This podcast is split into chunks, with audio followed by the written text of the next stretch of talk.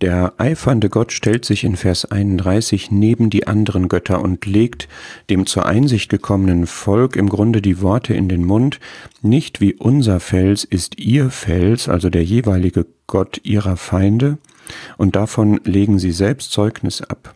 Denn Gott hat seinem Volk immer wieder Sieg verschafft und er wird es auch in Zukunft tun.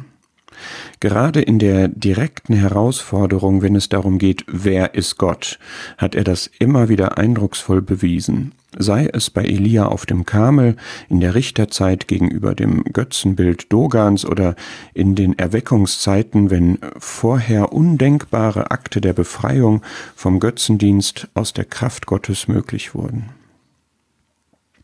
Der Fels ist hier quasi ein Gottesname. Unser Fels steht synonym für unser Gott. Jeder Mensch braucht einen Felsen, ein Fundament, eine Referenz, er braucht Halt, Stabilität, Festigkeit, Verlässlichkeit. Gott bietet das dem, der an ihn glaubt. So wie er tut das niemand. Er ist der Fels, ich kenne keinen anderen.